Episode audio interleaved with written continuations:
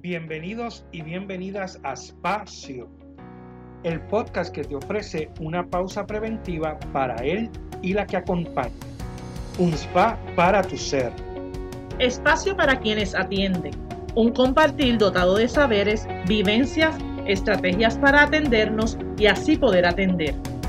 Somos Melissa Matei y Rafael de la Torre. Somos Espacio. Un espacio para sanarnos. A nuestros seguidores de Espacio. Nuevamente aquí con ustedes en nuestro quinto episodio. Y como siempre, ¿verdad? Les damos la bienvenida y agradecemos que nos estén escuchando.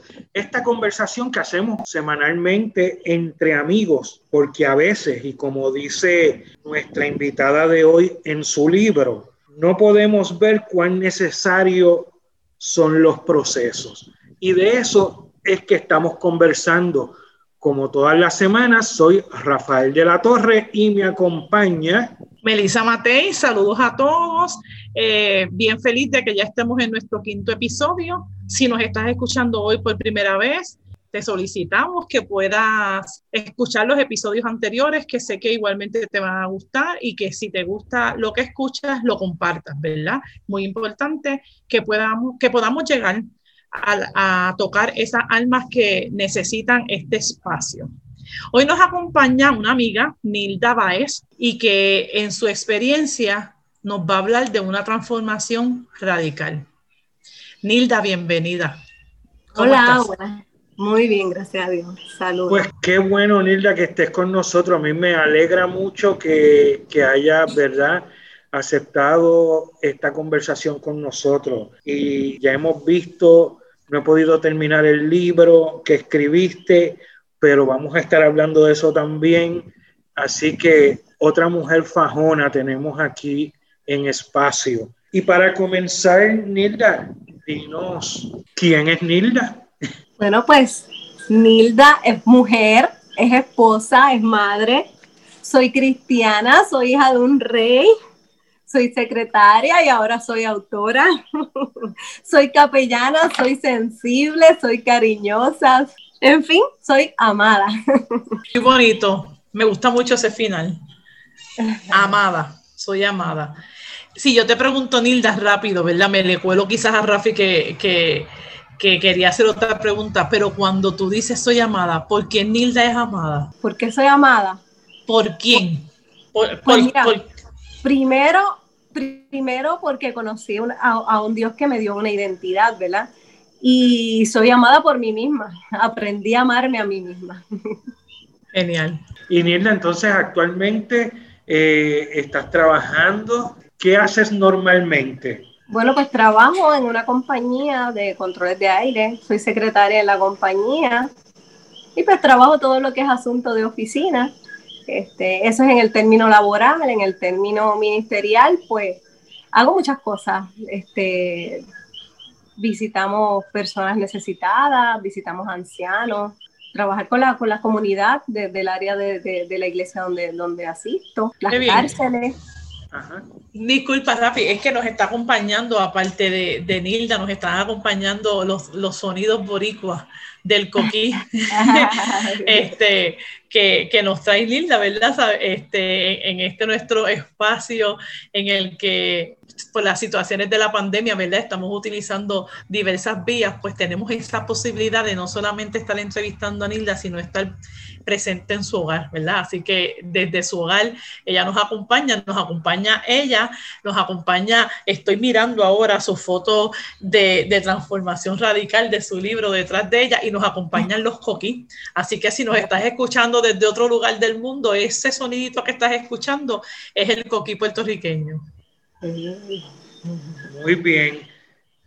Y entonces Nilda, que nos está hablando de quién es y qué hace, tampoco está exenta de esas experiencias que nos trae la vida, donde se nos mueve el piso y donde son tan fuertes que nos tumban al piso. Yo sé que tienes muchas, Nilda, pero cuéntanos una de esas historias donde a ti se te movió el piso donde entendiste que el mundo se te fue abajo? ¿Qué nos puedes decir? Pues como bien dice, son muchas las experiencias ¿verdad? fuertes que he tenido, ¿verdad? que me han sacudido el piso, pero hay una que puedo decirles y mencionarle que me dolió mucho física y emocionalmente y fue un suceso de maltrato, de violencia doméstica. Es en ese momento donde uno deja de ser uno, ¿verdad? Para hacer lo que el otro quiere y se convierte uno en un monigote y peor aún, que no saben agradecer, que no son conformes con nada y, y, duelen. Nilda, muchas de las personas que nos escuchan probablemente conocen o experimentan una experiencia parecida a, ¿verdad? a la que tú viviste. Eh, sé que vamos a continuar hablando y sobre todo hablando de cómo desde ahí ahora está la Nilda que estamos viendo, pero ¿qué pasa en una, en una mujer específicamente, ¿verdad? Desde tu experiencia, para que esas cosas que tú dijiste sucedan, que tú has ido descubriendo que no había en ti para que eso estuviese sucediendo. Tu libro dice algo que lo va marcando desde el principio, pero compártenos, ¿qué es lo que le falta a las personas? ¿Qué es lo que, lo que hace que, que lleguemos a tener experiencias tan dolorosas como esa? Pero en mi caso yo puedo decir que fue la falta de identidad. O sea, yo dejé de ser yo, yo no era yo. Aparte de que me crié en un ambiente que desde pequeñita, pues, este, viví ese asunto, ¿verdad? De, de, no tener una identidad, porque mis papás eran muy jóvenes y, y mi mamá, pues, me, me, decía que yo fui un accidente.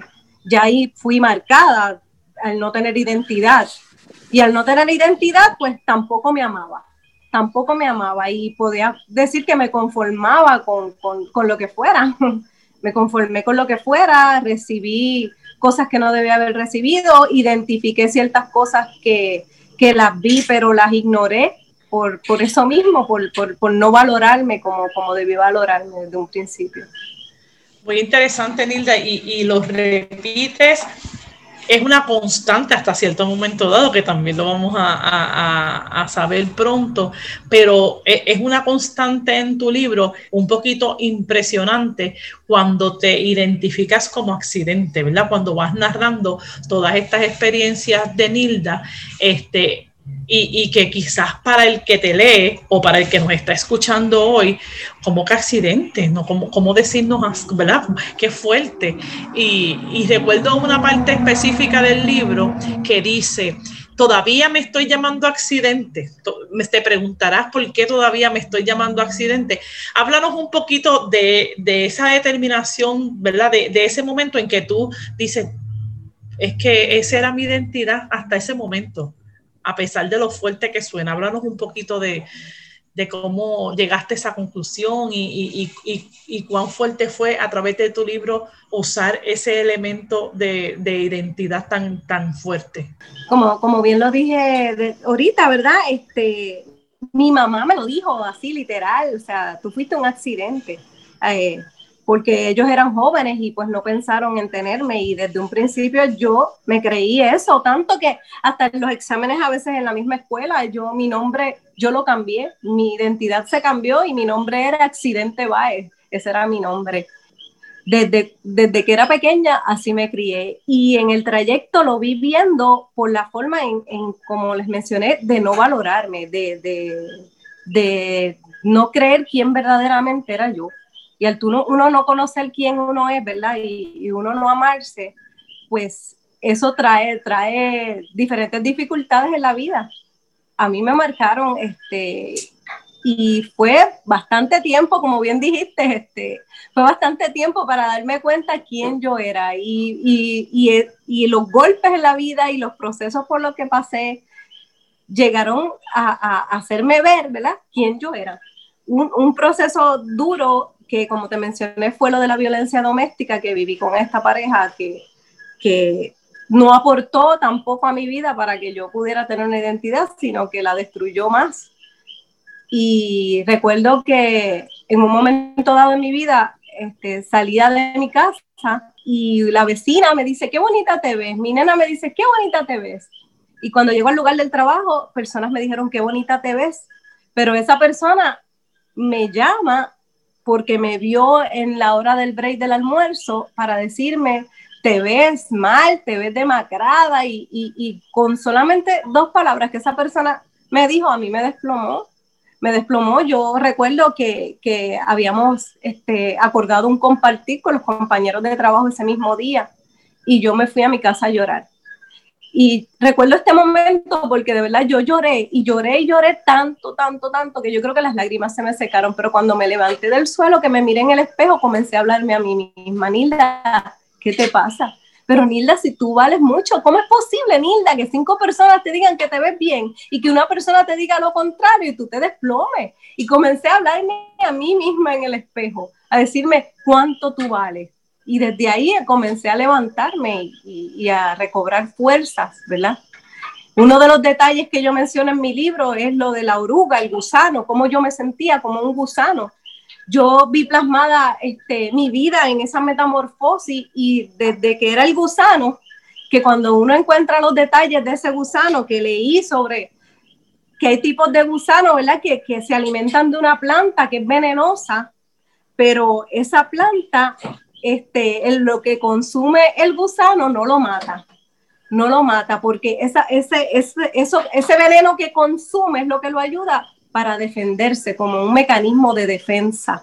Y en mi vida yo percibí eso. Yo en un momento dado en mi vida necesitaba ese veneno para yo usarlo como un mecanismo de defensa y decir, no, no me vas a hacer más daño. O sea, defenderme, tener ese veneno en contra de esa persona para yo defenderme y poder entonces no volver al, mismo ciclo y al, mismo dolor de maltrato. Fíjate que, que, fuerte, Nilda, eh, ¿verdad? Lo que estás contando y, y cómo se le puede dar el poder a otra persona de que juegue con tus emociones, de que juegue con, con tu mente, ¿verdad? Con lo que piensas y con lo que sientes sobre ti, porque fíjate que otras personas te dicen cosas positivas, pero a esta persona en específico a la que, a la que le permites entrar hasta lo profundo de ti y puede dañarte el día y no solamente el día, la vida completa.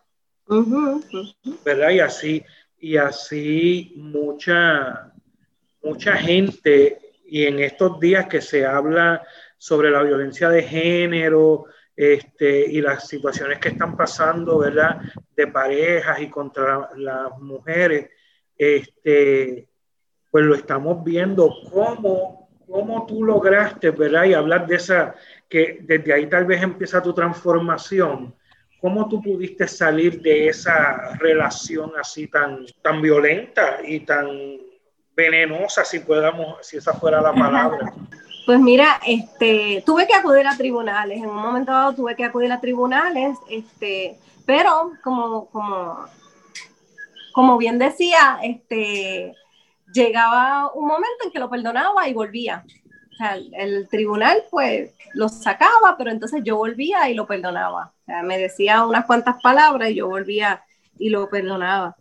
Pero llegó un momento en que el maltrato fue tan fuerte que recuerdo que él tomó un aceite, un sartén con aceite caliente y me lo iba a tirar encima y yo eché frente, aunque estaba muerta de miedo, yo le eché frente y le dije, pues tíralo, le eché frente. Pero luego de ese suceso, yo creo que ese fue el, el, que me impactó tanto que ahí yo dije no. Ahí fue que entonces dije no, ahora sí. Fui al cuartel y le dije entonces a, a los policías que necesitaba que lo sacaran de mi casa. Yo creo que ese fue el momento, podría decirse un momento de terror, un momento de miedo fue lo que hizo que, yo entonces comenzara a pensar en mi vida, a pensar en mí, en, mi vida, o sea, cuán peligro yo podía estar, estar, perdonando y perdonando y regresando con esa persona.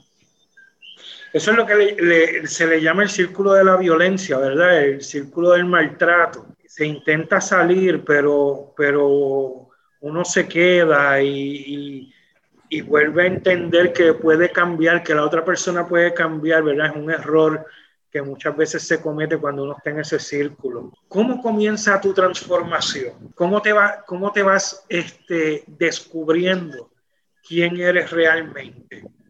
Porque fíjate que al principio nos hablaba de, de la falta de identidad, de que no tenías identidad, este, de que te llamabas accidente, te creíste el que te dijeran accidente.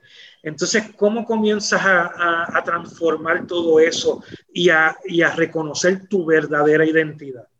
Pues luego de este proceso, ¿verdad? Fuerte que marcó mi vida, yo comencé a levantarme, como les dije, a pensar en mí. Y comencé a, a trabajar, fui a un retiro de sanidad interior, este, que me ayudó mucho en ese sitio que trabajaba, que fue el Centro Sorisolina, cuando trabajé recibí mucha ayuda este, con psicólogos, ayudas de motivación, ayuda a, romper con esos miedos. Y esa, esa ayuda fue muy buena, de verdad, muy buena para mí, porque de ahí en adelante yo comencé a levantarme y a valorarme. Y como le dije un principio, amarse, porque cuando tú te amas de verdad, cuando tú conoces quién verdaderamente tú eres, entonces no, sabiendo cuánto tú te amas, o sea, tú vas a querer que alguien que llegue a tu vida te ame igual o, más todavía de lo que tú te amas. Y luego de esos procesos fuertes, yo comencé a mirarme yo, a mirarme yo, por, a mirarme por dentro, a comenzar a sacar todo eso que tenía que sacar, todo lo que no me permitía este, seguir adelante. Y, ese fue el, el, el, momento en que, en que prácticamente, ¿verdad? Este, se puede decir que, que comencé a, a, tener identidad, comencé a vivir lo que es una transformación. Nilda, eh, primero que chévere escuchar, ¿verdad? Eh, que seas nuestra eh, segunda invitada, nuestra segunda entrevistada que comparte junto a nosotros, los que nos escuchan dirán, bueno, estas personas están entrevistando solo personas que trabajaron en los centros Orisolina, pero de cierta manera, eh, eso ha sido un eje o un hilo conductor en la experiencia de todos los que estamos aquí. En algunos casos, inicio de procesos, en otros casos, fundamental en los procesos, independientemente. Y yo sé que muchos de los que nos escuchan, que fueron parte de la historia, de nuestras historias en los centros, algo quedó marcado, ¿verdad?, en la vida de ellos.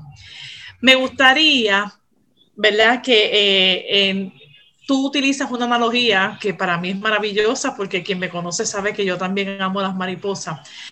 Utilizas una analogía de tu proceso con lo que es un proceso de las mariposas. Ya vamos en la historia ya nos vas diciendo cómo empieza esa transformación.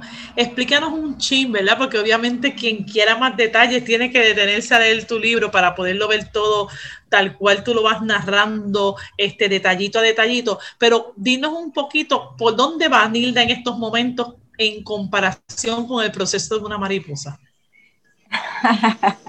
antes, de, antes de decirte eso, quiero decirte, en lo que estabas hablando, ¿verdad? De la ayuda del Centro Solina, nadie lo sabía, porque nadie, nadie conocía del proceso que yo estaba viviendo y cuán necesario era yo llegar a ese lugar, porque de verdad fue súper importante para mi vida yo llegar a ese lugar en justo en ese momento. Y con relación a lo de la metamorfosis, mira, yo fui a diferentes laboratorios de, de mariposarios porque llamaban mi atención, ¿verdad? Las mariposas me gustan mucho, pero en cada detalle que yo fui descubriendo en los mariposarios que fui visitando, en cada detalle yo podía ver algo de mi vida. Y puedo mencionarte dentro de la crisálida, ese es el momento como más oscuro, es un momento en que el proceso más fuerte de la mariposa eh, es el momento oscuro, ahí solamente entra una pijita de luz, ¿verdad? Y entonces yo decía, wow, ¿y quién es la luz? La luz es Dios, la luz es Cristo. Y yo decía, o sea, aún en medio del, del proceso más fuerte, de la parte dolorosa, de la parte más oscura, Dios estuvo presente porque esa luz estuvo presente. Yo siempre pensé también que que la, la, crisálida, ¿verdad? Era, era algo que, un humano podía destruir, ¿verdad? Y, solamente así pudiera destruirse. Pero encontré, ¿verdad? Y, y supe que, que no necesariamente, sino que el proceso de mariposa no iba a tener la suficientemente la fuerza para que ese proceso se pueda terminar.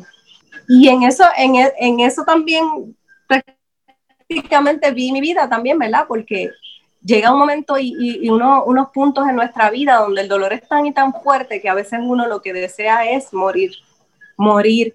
Este, y fue tanto así que yo, hasta yo misma traté de, suicidarme, yo, yo misma quise quitarme la vida. Y ese proceso, cuando supe lo de la crisálida, pues yo me vi ahí, yo decía, Señor, qué bueno que tuve las fuerzas para que se terminara el proceso y yo pudiera ser transformada, porque es el momento más fuerte. Sí, eh, eh, te escucho, ¿verdad? Y, me conmueve el saber, y, uno de los propósitos de esta conversación es para que probablemente mucha de la gente que nos escucha ha estado ahí en algún momento o está ahí en ese momento. Y, ya vamos a ir viendo, ¿verdad? Finalizando, continuando con esta conversación, vamos a ir viendo que ese momento de oscuridad lleva, tiene un propósito, ¿verdad? Que ya mismo no vas a hablar de ese término propósito que tan importante ha sido en tu vida. Tiene un propósito y que, y que ¿verdad?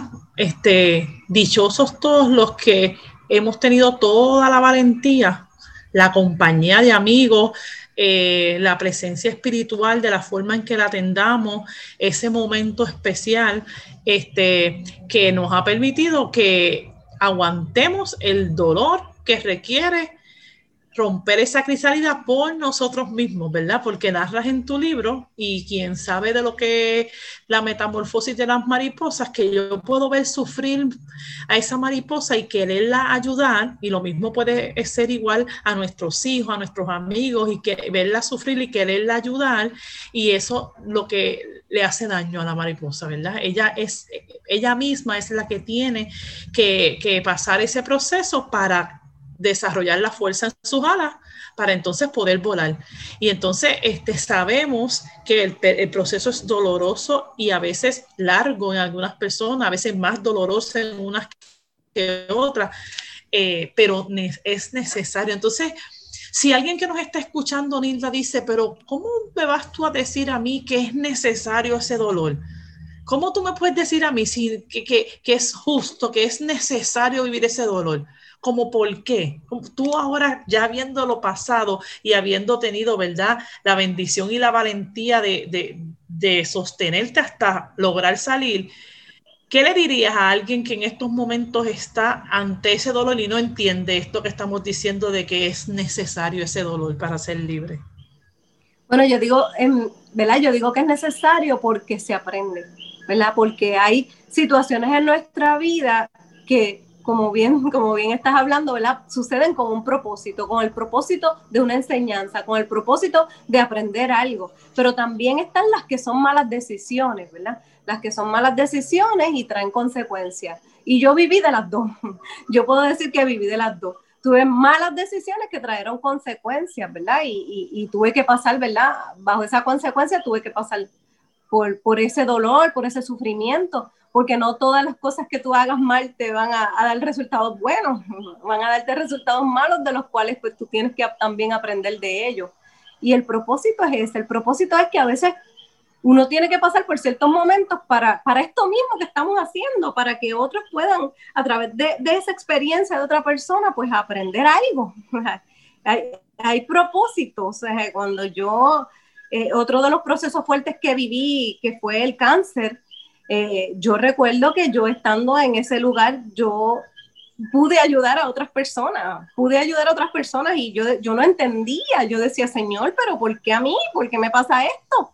A veces hasta nos preguntamos, Señor, pero si, si, si ahora que yo te estoy sirviendo, si ahora que estoy más metida en la palabra de Dios, o sea, me suceden estas cosas, pues ahí uno ve que hay un propósito, o sea, tú necesitabas estar ahí, tú necesitabas llevar ese aliento a estas personas, tú necesitabas ah, este, llevar esa alegría, este, llevar esa palabra de aliento a otro y te, llevé hasta ahí. O sea, hay, hay, propósito en, en ciertos procesos de la vida de uno, o sea, enseñar, aprender algo. Súper, fíjate que uno de los herramientas, si se puede decir así, o recursos, que siempre hablamos, cuáles son los, los recursos y herramientas que tenemos para, para que nos ayuden a esa transformación, un elemento que nos añade Nilda es la fe, que ciertamente es este, una, una herramienta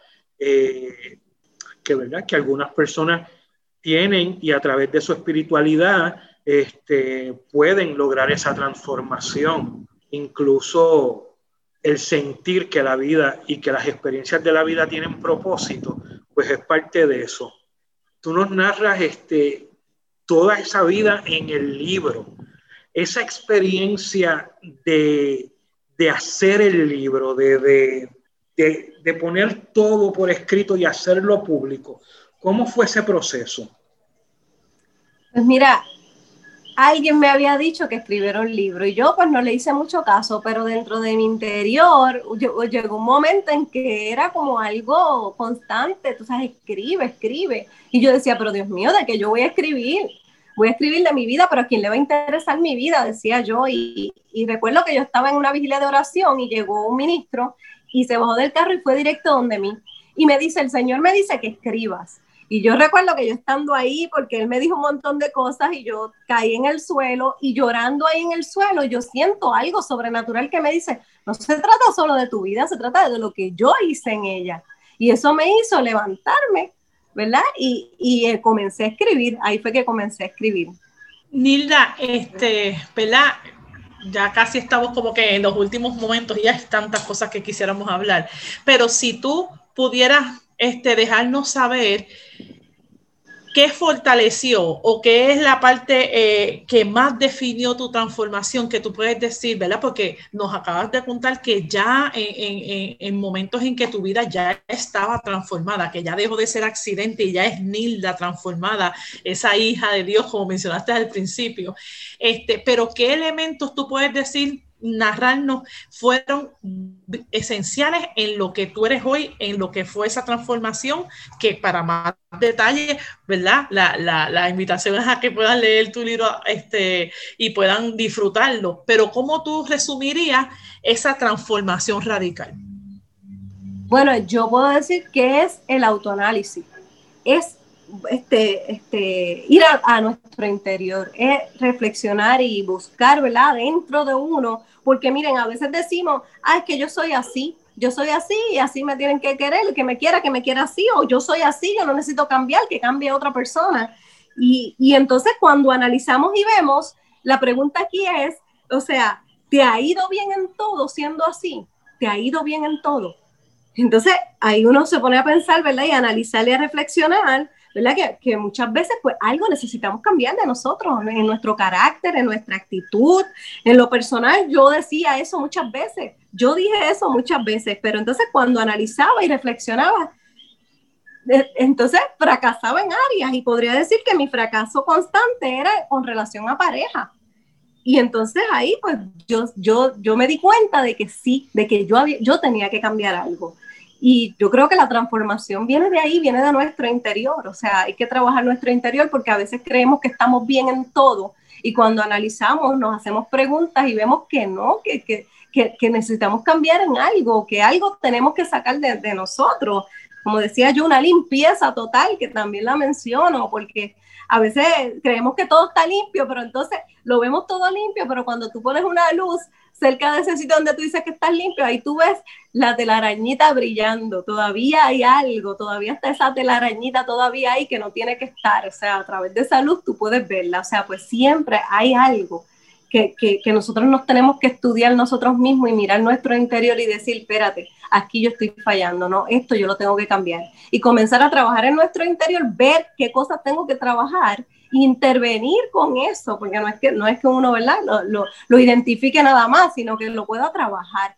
¿Qué necesito para trabajar? Necesito esta ayuda, pues mira, voy a buscar esta ayuda porque llevo tiempo con esto y no lo, y no lo puedo, ¿verdad? No lo puedo lograr, no puedo lograr algo positivo, pues entonces comienzo a buscar ayuda, pero importante buscar en nuestro interior dónde yo necesito esa ayuda, qué necesito sacar, perdonar a alguien, trabajar con alguna amargura. Hay muchas cosas que cuando nosotros nos metemos a nuestro interior nos vamos a dar cuenta de que necesitamos ayuda, de que necesitamos este, reflexionar en eso y trabajarlo. Nilda, te escucho y pienso que, ¿verdad? Resumo o capto que nos estás diciendo a nosotros y a los que nos escuchan que el proceso personal es constante, que no para, ¿verdad? Y entonces eh, te pregunto, ese, ese, esa búsqueda, ese proceso personal, ¿Es solamente para aquellos que han vivido una vida difícil o si le fuéramos a poner nombre, quién debe estar haciendo constantemente ese proceso? Bueno, uno mismo, uno mismo tiene que trabajarlo, sí. ¿Y, quién nos, y quien nos escucha, si nos están escuchando una variedad de personas, ¿tú le dirías a quién de ellos que, que trate de entrar a su interior? Todos tenemos que trabajar nuestro interior, porque yo creo que todos algo tenemos que cambiar, algo tenemos que trabajar. Y cuando nos estudiamos tanto en nuestra vida laboral como personal, vemos que eso, eso que nos hace falta cambiar es lo que nos está precisamente atrasando, deteniendo, porque no es nada más, ¿verdad?, en, en, lo personal, sino en lo laboral, con la comunicación con otros. Ahí vemos que, que necesitamos trabajar eso para tener una buena comunicación, para tener menos fracasos. Y fíjate que cuando uno llega a esa transformación en su vida y uno puede reconocer su vida desde su interior. Fíjate cómo comienzan a cambiar las cosas y la respuesta es en servicio a los demás, que es lo que tú has demostrado, ¿verdad? Eh, eh, el cambio, la transformación, el saber eh, quién eres en tu identidad, te ha llevado a ofrecer un servicio. Lo estás haciendo a través de la iglesia, pero es un servicio a, a los demás, ¿no? Y eso, eso también es importante saberlo, este, que cuando uno entra en, ese, en, ese, en esos procesos, uno de los frutos es el servicio. Es esa idea, ¿verdad? Que nosotros hemos querido también compartir en este espacio, que es poder identificar historias como la tuya y como las que hemos narrado y darnos cuenta que todo lo que nos sucede y que sin importar quiénes somos, ni el título, ni la edad, ni nada, simplemente nuestro hecho de ser humano requiere ese proceso de vernos para ser mejores y ese ser mejor es porque alguien nos necesita, ¿verdad? Esa, esa es, ¿verdad? Uno de los propósitos de nuestro espacio, el poderte contar a ti que estés pasando por alguna situación o que no necesariamente tengas una situación, no tengas que esperar a tener una situación difícil y, te deja la tarea de identificarte con algunas de nuestras historias para poder hacer ese proceso personal. Este proceso personal de Nilda está narrado y escrito en un libro, Nilda, para aquellos que nos están escuchando que, que quieran saber un poquito más de ti, ¿Dónde, ¿Dónde pueden conseguir tu libro? ¿Dónde pueden seguirte? Eh, tus redes. Este es tu momento, aprovecha para que los que nos escuchen pues puedan también disfrutar este, y poder ver más a detalle lo que en esta media horita hemos querido recoger. Pues mira, ahora mismo está disponible a través de la plataforma de Amazon lo consigues en la tiendita de Dios, me pueden enviar un texto o llamar al 787-996-9714 y con gusto se lo hago llegar. Eh, también este, abrí una página que se llama Transforma tu vida en el Facebook. Ahí estoy este, eh, llevando motivación, ¿verdad? Este, videitos, información, ¿verdad? Para motivar a, otras personas también, ¿verdad? Este, a, que, a que busquen en su interior, ¿verdad? Y ayudarse y por, y por el nombre de Nilda Báez también me pueden conseguir a través de Facebook. Qué bien. El libro se llama Transformación Radical. Transformación Radical. Todos los que nos escuchan lo pueden buscar y aparece por la plataforma de Amazon también que se puede comprar. Muchas gracias Nilda por este rato tan rico, tan bueno. Me ha gustado es en poco tiempo yo sé que podríamos estar hablando de todo lo de todo verdad las experiencias de vida, pero te agradecemos que nos hayas regalado este, este rato aquí en Espacio. Gracias a ustedes por la invitación. Gracias. Salir de alguna situación o realizar una transformación, lo que requiere es una decisión. Muchas gracias a todos los que nos escuchan y nos vemos en un próximo episodio.